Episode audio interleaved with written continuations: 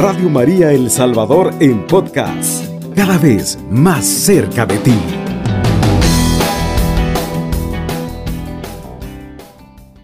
Renovando mi ser seco, quiero que veamos este interrogante que nos va a presentar ahorita Ezequiel verso 37. Lo hemos compartido en otras veces, pero hoy lo vamos a ver de otra manera. Del versículo 1 al 3 es un interrogante que dirige la palabra de Dios a usted y a mí. La mano del Señor vino sobre mí y su espíritu me llevó y me colocó en medio de un valle que estaba lleno de huesos. Me hizo caminar entre ellos en todas direcciones y pude observar que había muchísimos huesos en el valle, huesos que estaban completamente secos. Hijo de hombre, ¿podrán revivir estos huesos? Yo le contesté, Señor, tú lo sabes. Palabra de Dios, te alabamos, Señor. La palabra de Dios durante la semana pasada y casi siempre Juan 6 nos recuerda que solo Jesús es el pan de vida y el que se alimenta de él se nutre y se fortalece y le ayuda en las fragilidades y sobre todo a sostener la relación con él. Al avanzar en nuestro crecimiento espiritual, y si no, y si no erradicamos los malos hábitos, pueden llevarnos a que nos sequemos y apagar nuestra vida. Y sobre todo, hacer retroceder o no avanzar, mejor dicho, nuestra conversión a Cristo. Las emociones temporales como el miedo, la soledad, la ansiedad, las depresiones, apatías, etcétera, como se puedan estar manifestando, hacen y ayudan a que nosotros perdamos la savia. Una planta se alimenta y se nutre de la savia. Jesús, que es la vida y usted y yo, sarmiento, necesitamos estar fortalecidos, nutridos por la savia que Jesús nos da. Y solamente adheridos a Él podemos dar frutos, podemos tener vida en abundancia y como él mismo lo promete en San Juan 6, 37. El que come mi cuerpo, bebe mi sangre, yo estoy en él y él en mí.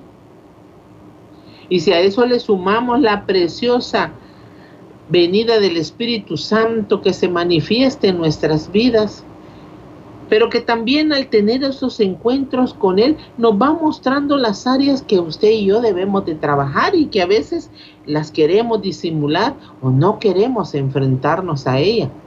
Pero es necesario porque necesitamos revisar nuestra base espiritual, nuestro interior, en qué está establecido.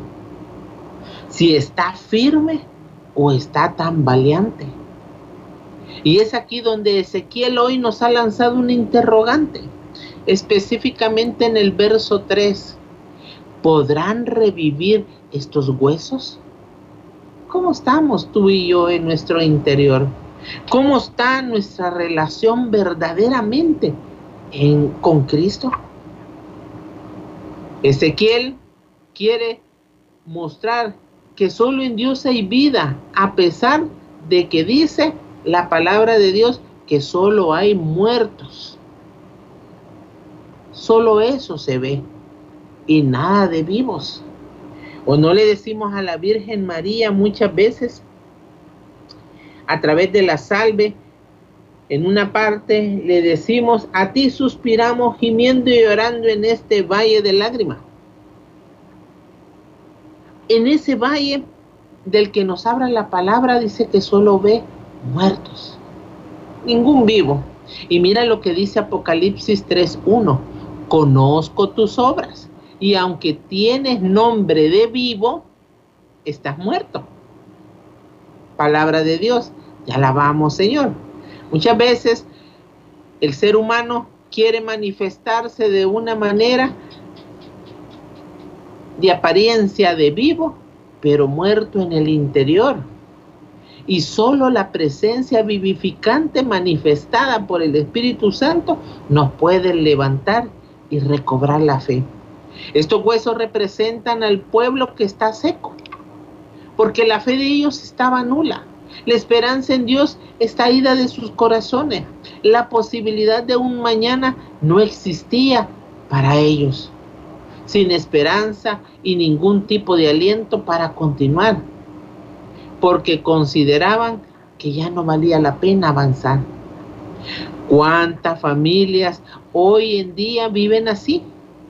De apariencias. ¿Cuántos hermanos viven de apariencias en las relaciones afectivas? ¿Cuántos matrimonios viven mendigando el amor del esposo o de la esposa o de los hijos a sus padres o de sus padres a ellos?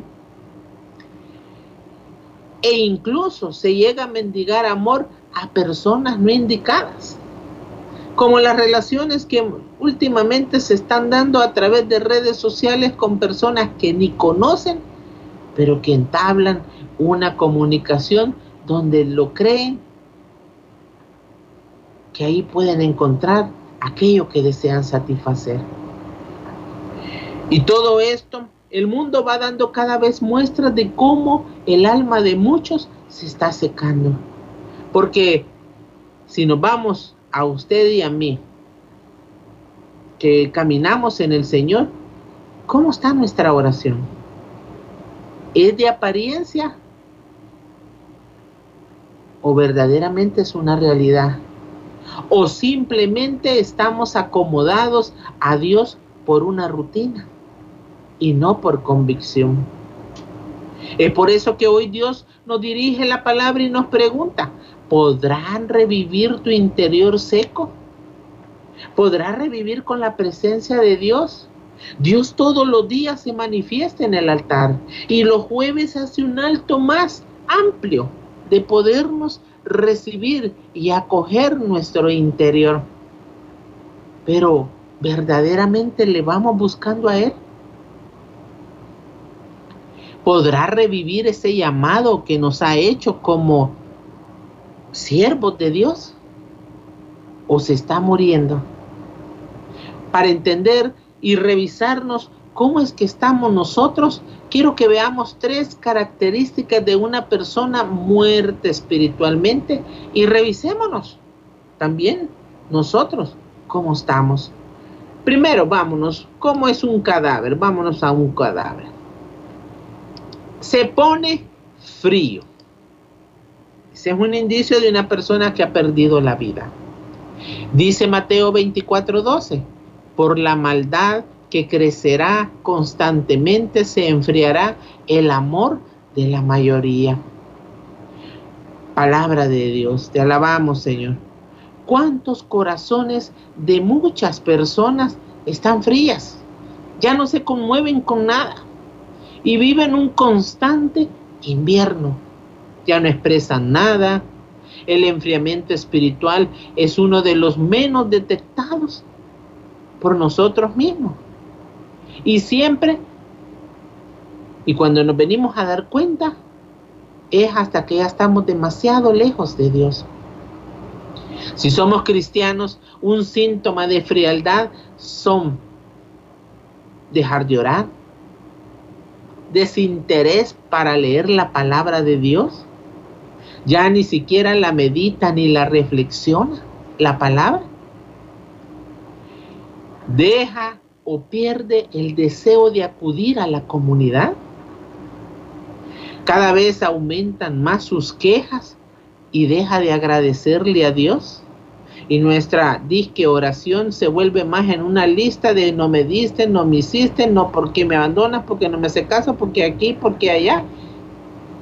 Y se nos olvida que cada día hay que agradecer a Dios aún el Padre nuestro nos invita a que le demos la gracia y pedir el del diario vivir.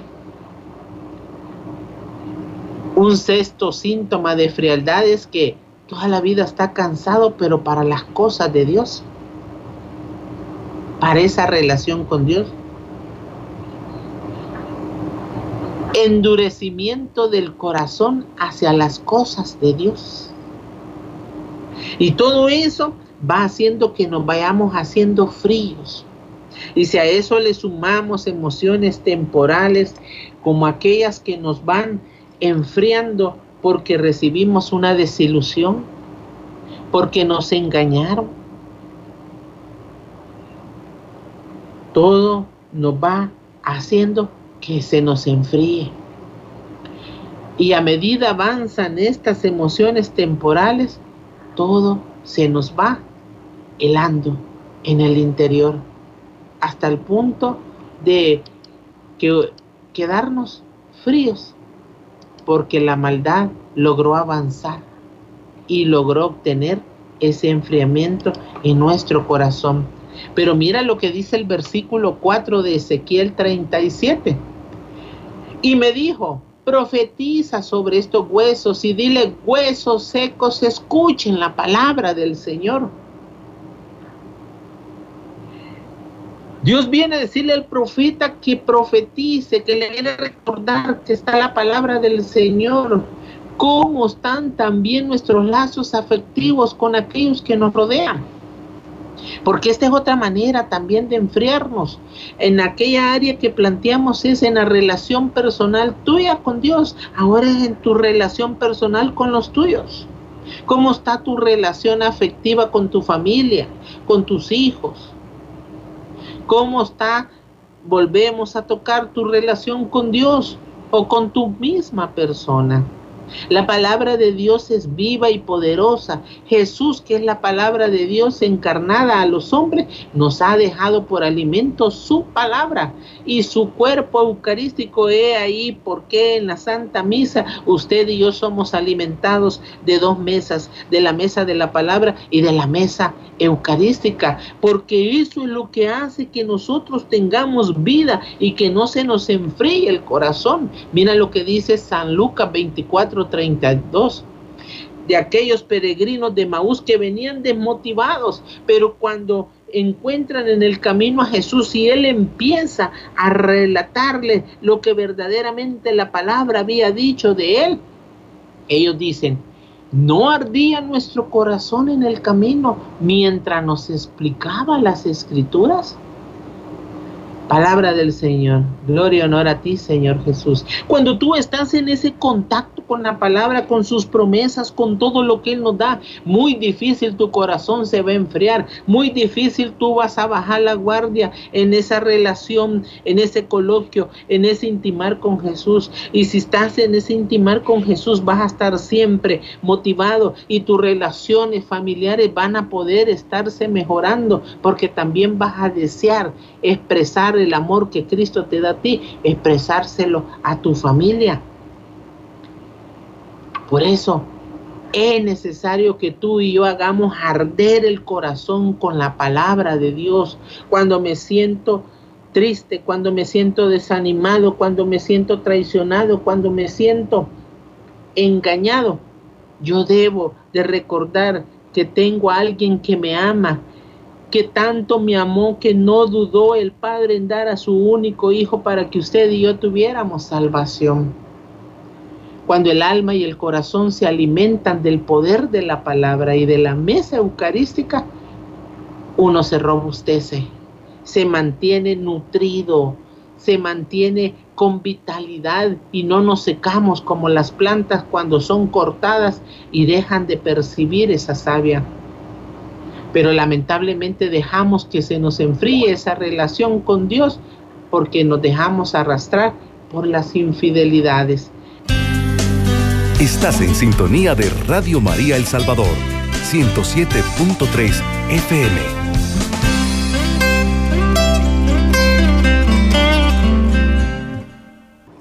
Renueva mi interior seco y acabamos de ver la característica de alguien que se pone frío, de alguien que va perdiendo ese calor y se va helando en su interior.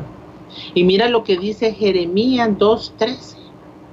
Mi pueblo ha cometido un doble crimen. Me han abandonado a mí, fuente de agua viva, para construirse cisternas, cisternas agrietadas que no retienen el agua. Palabra de Dios, te alabamos Señor. Cuando tú y yo dejamos de beber de la fuente de vida que es Jesús, vamos alimentándonos de, imagínate, la palabra nos habla de una cisterna y si tú revisas una cisterna tienen que hacerle el aseado cada tres o cinco meses. ¿Por qué? Porque si tiene fisuras, el agua, el sedimento se estanca. Primero, tú no puedes beber agua de una cisterna. Porque no es, aunque le llega agua potable, no es viable para tomarla. Y casi siempre lo que consumimos en algunos lugares a través de su casa están conectados a filtros. Pero el Señor está denunciando que el pueblo no solo hace doble pecado, dice, no solo lo abandona a Él, sino que también se construye cisternas. Cuando nosotros vamos dejando que las infidelidades nos gobiernen y nos vayan sometiendo y nos vayan alejando de la fuente de vida que es el Señor, estamos nosotros alimentándonos de cisternas. Otra característica de alguien que está muerto espiritualmente, se pone rígido. Si nos vamos a específicamente a una persona fallecida, no solamente se le palpa frío, sino que también se pone rígido, porque ya no tiene eh, la vitalidad de la vida. Hay personas que son rígidas en sus ideas y formas de ser y se cierran en su mundo creyendo que no hay solución. Se vuelven tan negativas, se mantienen tan firmes en esas poses y todo, a todo le hay peros. Dudan constantemente de Dios y que no hace nada por ellos, que a ellos le olvida y la baja estima le va haciendo que cada día crezca en ellos una mentalidad tan, pero tan cerrada que ya no, le, ya no puede usted ni dialogar y no lo puede sacar. Como dice, decimos en buen salvadoreño en el campo, se monte en su caballo y quién lo baja de ahí. Cuando Romanos 12.2 nos dice que debemos de cambiar nuestra manera de pensar y cambiará tu manera de vivir. Pero mira lo que dice Ezequiel en el verso 5 del capítulo 37. Así dice el Señor a estos huesos, yo les daré aliento de vida y ustedes volverán a vivir. Escucha, hermano, ahora. Dios te anuncia que viene a darte el aliento de vida para que confíes en Él, para que veas que puedes salir adelante, que eso que tú crees que no se va a solucionar, Dios puede abrir una brecha, Dios puede darte la gracia, Dios puede mostrarte el camino, Dios puede conducirte como el buen pastor que es, Dios sabe poner una lámpara, como dice el salmista, una lámpara a tus pies y una luz en tu camino. Pero muchas veces también el dolor hace que una persona se vuelva rígida mentalmente.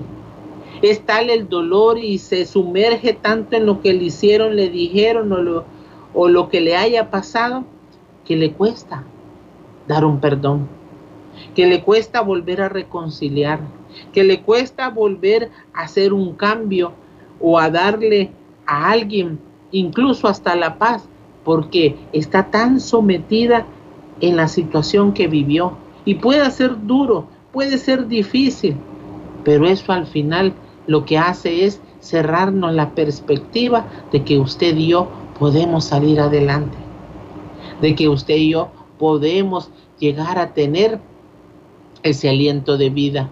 Por eso el Señor, aún en nuestras necedades que se nos presentan, Dios siempre sigue apostando a nosotros. Dios sigue creyendo en nosotros, aunque usted y yo ya no creamos en Él.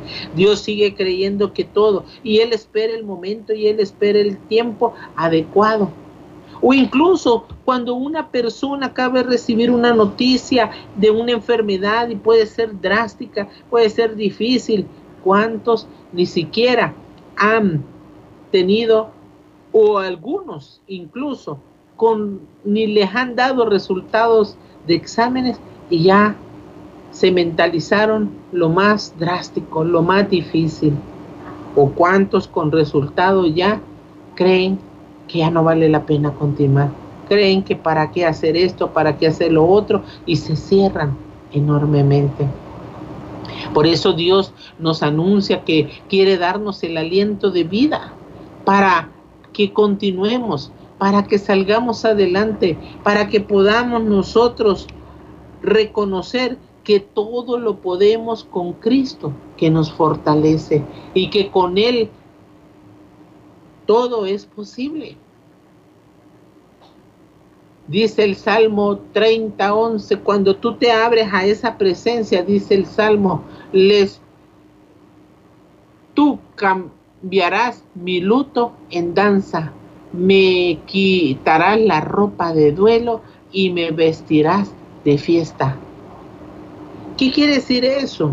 Que cuando tú te abres a que tus pensamientos, a salir de esas ideas cerradas, que a salir de todo aquello que tú ponías como oposición, Dios puede transformar tu vida y Dios te puede dar y cambiar tu lamento en gozo, como dice en otra versión. Y solamente con Él todo es posible.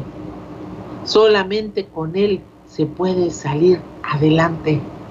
Y solamente con Dios podemos como vimos en la primera característica, dejar de ser fríos y por su palabra calentar todo nuestro interior y que nuestro cuerpo vuelva a retomar el calor que solo Cristo sabe dar.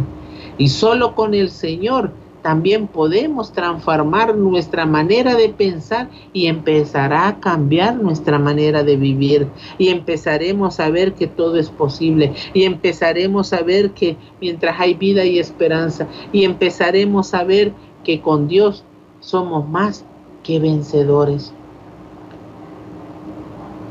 Una tercera característica de una persona muerta es que también huelen mal pasado el tiempo. Y las personas que se han dejado heder espiritualmente, la brecha más grande que a veces viene a gestar ese hedor es el desánimo. Por eso el Señor, a través del verso 6 en Ezequiel, de la palabra que hemos compartido, les pondré, dice, tendones, haré que les salga carne y los cubriré de piel, les infundiré espíritu y así revivirán. Entonces sabrán que yo soy el Señor. Él lo dice, les pondré tendones. ¿Y los tendones para qué son? Si nos vamos al cuerpo humano, los tendones son los que conectan los músculos con los huesos y transmiten la fuerza para la movilización. Si nos vamos al sentido espiritual, los tendones se refiere a la fe. Marta le, le dice al Señor, ya hiede, porque el Señor pide que quiten la piedra de Lázaro, de donde estaba sepultado Lázaro y Marta veía solamente porque habían pasado cuatro días. Y ella solo se enfocaba en lo que era fuera del Señor. No se enfocaba que Dios había dado muestras de muchas cosas. Y él le dice, Marta, si crees, verás la gloria de Dios. Y muchas veces el desánimo es como una cascada que nos va llevando hasta hundirnos, hasta el punto que ya nos da depresión. Y la depresión va haciendo que hieda todo en mí. ¿En qué aspecto? ¿En qué sentido? En que ya no tengo ganas de vivir. Y una persona depresiva ya no se asea. Y una persona depresiva ya no tiene ganas de salir adelante. Y una persona depresiva ya no quiere ni arreglarse, ni le haya razón de ser, ni encuentra una chispa para continuar. Y así estaba el pueblo de Dios. No quería ya moverse. No tenía vigor, ni mucho menos ánimos para avanzar. Puede ser que tú te encuentres así en esa condición. Pero hoy Dios te anuncia que viene a darte el aliento de vida para que revivas. Puede ser que tu familia esté en caos, que esté en una situación en la cual hayan tenido una crisis fuerte y los haya, hayan tenido que romper armonía familiar, pero Dios viene a decirte, yo estoy aquí para darle el aliento de vida. Puede ser que el matrimonio esté viviendo una crisis de separación. Dios viene hoy a decirle que Él es el aliento de vida y que Él puede unirlos y que Él puede poner los tendones, Él puede poner la fe para que el corazón se aferre a pelear la buena batalla y poder salir de ese momento difícil. Puede ser que estés viviendo una situación económica muy crítica, pero Dios nos da la gracia de la fe. Y la fe es esperar lo que no se ve. Y aunque yo esté viendo que todo está en crisis, que todo ya no tiene solución, Dios me puede mostrar que para Él no hay nada imposible. Y de eso yo soy testiga. De eso yo he vivido momentos difíciles en el matrimonio, en las finanzas. Hemos tenido momentos difíciles en la salud, pero Dios sigue haciendo la obra porque Él sigue fortaleciendo los tendones de la fe en, en mi vida, en mi matrimonio, en mi relación con el Señor. Dios quiere darnos la vida y la fuerza que sentimos que nos hace falta. Si estás enfermo, Dios quiere hacer la obra en ti y que te aferres, así como aquel paralítico de la piscina de Bethsaida, que 38 años había estado en el pórtico de las ovejas, ahí en esa piscina donde había estado esperando cuando las aguas se movieran. Y que él decía, no tengo nadie que me empuje, le dice a Jesús cuando le preguntó, porque era una persona sola. Dios hoy viene a decirte, todo es posible para el que cree. A Jesús con María, 107.3 FM, Radio María El Salvador. Así es. Ven y baja Espíritu Santo. Y quiero ir concluyendo. Ezequiel 37:11 nos dijo, Hijo de hombre, estos huesos son el pueblo que anda diciendo se han secado nuestros huesos, se ha desvanecido nuestra esperanza, estamos destrozados. Palabra de Dios. Pero hoy Dios quiere decirte y recordarte que él tiene la capacidad de revivirte. Por eso hoy te exhorta a través del verso 12 de Ezequiel. Profetiza, diles, esto dice el Señor. Yo abriré sus tumbas, los sacaré de ellas, pueblo mío. Infundiré en ustedes mi espíritu y vivirán. Los estableceré en su tierra y reconocerán que yo, el Señor, lo digo y lo hago palabra de Dios. Te alabamos, Señor. Profetizar significa proclamar ese ser de Dios. Radio María, muy buenas noches. Buenas noches. Buenas noches, hermanita. Sí, yo quiero, por favor, pedir oración por la familia Espinal Coto. ¿Familia me dijo? Espinal Coto. Espinal Coto. Mande, dígame. ¿Sobre qué? Eh, sí, por, es que ellos están, están pasando problemas por asunto de, de como infidelidad, infidelidad. Ah, ok. Bueno, aquí estamos anotando para pedir por ellos, para que el Señor pues les ayude. Sí, yo, yo soy la mamá de, yo soy la mamá de la, de la, de, la esposa del muchacho. Amba. Perfecto, hermanita. Aquí queda anotada su intención. Muchas gracias. Y vamos a pedir por ellos. Cuando usted haga oración personal, por favor, ore por ellos. Bueno, hermanita, ahí los vamos a estar llevando también. Muchas gracias, le agradezco. Bendiciones, mi hermanita. Amén. Y de eso se trata. Proclamar el ser de Dios en el ayer, el hoy y, la y el mañana. Eso implica profetizar eso nos invita a que lo hagamos. Y el profeta, si retrocedemos al verso 7, mira lo que le dice. Tal y como el Señor me lo había mandado, profeticé. Y mientras profetizaba, se escuchó un ruido que sacudió la tierra y los huesos comenzaron a unirse entre sí. Cuando nosotros acogemos la palabra con fe y con autoridad, Dios se mueve. Y cuando Él se mueve, no sabemos qué hará y cómo lo hará, pero que lo realizará, lo realizará, mis amigos y hermanos en Cristo. Ninguna crisis es más grande porque grande es solo nuestro Dios. Dios nos equipó bien, pero nosotros nos hemos querido hacer uso de ese equipaje que Dios nos ha dado, de esas gracias, de su fuerza, de sus sacramentos.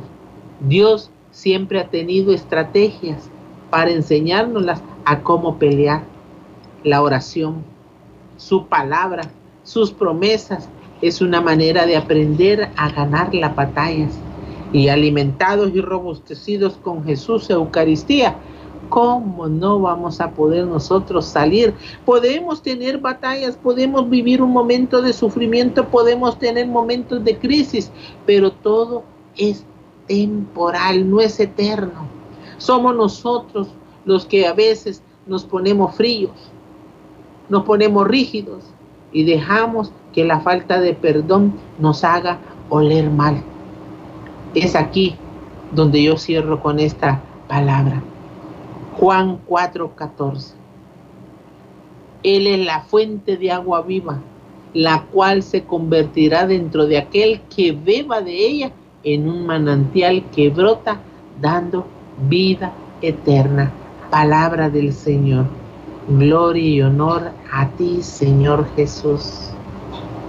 Es el tiempo en el cual tú debes de profetizar, Tú tienes que beber. Por eso jueves a jueves el Señor se muestra para volvernos a recordar que no estamos solos, para escucharnos nuestros lamentos, nuestras situaciones difíciles, para que tú y yo nos nutramos a diario del altar de la palabra y del altar de la Eucaristía. Pero también Él te abre el confesionario para que tú ahí sueltes todo aquello que te quiere hacer que te enfríes, que quiere hacerte que te ponga necio, cerrado, rígido en los pensamientos que a veces nos aturden, pero también en el confesionario tú puedes hacer olor fragante cuando denuncias y descargas ahí todo aquello que se ha acumulado en el corazón. La falta de perdón que me puede hacer que ole mal, la falta de, soltar los resentimientos y todo aquello. Pero hoy vamos a pedirle al Señor, vamos a pedirle que venga a darnos la fuerza para que podamos profetizar sobre nosotros mismos con la gracia del Señor, que Él está con nosotros, que Dios es el dueño de la vida, que Dios es el que me puede dar vida y vida en abundancia. En el nombre del Padre, del Hijo y del Espíritu Santo. Amén. Te damos gracias, Señor, porque solamente tú eres el único que puedes hacer que nuestras vidas tengan sentido. Tú me has dicho hoy, hijo de hombre, ¿crees que pueden revivir estos huesos? Posiblemente en el interior podamos estar pensando, no lo sé, Señor, solo tú lo sabes. Pero sé, mi Dios, que tú no nos has dejado solo. Sé, mi Dios, que tú has venido a darnos vida en abundancia. Sé, mi Dios, que tú has venido a sostenernos y a darnos la fuerza para poder nosotros salir vencedores. Calienta nuestro interior si se ha estado enfriando, Señor. Vuélveme a ser flexible si estoy rígida en mis cerraderas que a veces se me presentan, mi Dios. Dame el olor fragante al cual tú me invitas, Señor, y que yo pueda creer, mi Dios, que va a resurgir y va a revivir mi matrimonio, va a salir adelante de toda crisis, va a poder volver ese hijo que se ha ido, va a poder volver a establecerse y limpiar mis finanzas, porque mi Señor, sé que tú estás con nosotros. Señor, yo creo en ti, pero aumenta mi fe. Señor, yo te necesito, pero ven a hacer que yo pueda estar en tu presencia, Señor. Dame el auxilio recordándome junto con la madre quien estaba en el cenáculo con los discípulos. También ella me recuerde que haga todo lo que Él me diga, que pueda salir de estar muerto en vida, que pueda yo volver a ser luz y sal de esta tierra. Tú me lo has pedido, mi Dios, tú me lo suplicas, tú me lo invitas a que yo pueda levantarme así como aquel paralítico, tú le dijiste, levántate, toma tu camilla y continúa. Señor, revive a estos huesos secos, revive mi interior, pues tú tienes la palabra, mi Dios. Y por tu palabra, mi Dios, me levantaré. Por tu palabra yo saldré adelante, Señor. Por tu palabra, Señor, yo sé que tú nos sostendrás y nos ayudarás a salir en victoria, mi Dios, porque tú has tenido esa gracia de habernos animado a continuar, Señor, de habernos llamado y venir a buscarnos para decirnos, pueden revivir esos huesos secos. Y como tú mismo nos has dicho en este verso 14, infundiré en ustedes mi espíritu y vivirán, los estableceré en su tierra y reconocerán que yo el Señor lo digo y lo hago. Y yo lo creo, Señor. Yo sé que tú me levantarás. Yo sé que sacarás a mis hermanos de la circunstancia que pueda estar, de aquellos que puedan estar en crisis difícil por enfermedades, llámese cáncer, diabetes, insuficiencia renal, aquellos que padecen dolores extremos en su columna porque vértebras están desviadas o están presionadas unas con otros. Yo sé, Señor, que tú haces nuevas las cosas y lo vas a hacer en mis hermanos y los levantarás en victoria. Quiero pedirte por la familia Esquivel Coto, Espinal Coto, mi Dios, hoy que vive en ese proceso de crisis por infidelidad, dale la reconciliación, mi Dios. Quita todo aquello que puede ser impedimento para que se reconcilien, mi Dios, y que seas tú abriéndolos a poder resurgir como matrimonio, a poderse levantar en victoria y que un día puedan ellos testificar que contigo todo es posible, que esos huesos secos, que ese matrimonio que ahora está árido, pueda resurgir en victoria para la gloria bendita del Padre, del Hijo y del Espíritu Santo. Amén y amén. Paz y bien, mis hermanos, nos encontramos en 15 días. Alabado sea Jesucristo. Con María por siempre sea alabado. Cubriendo todo El Salvador. Radio María, 107.3 FM.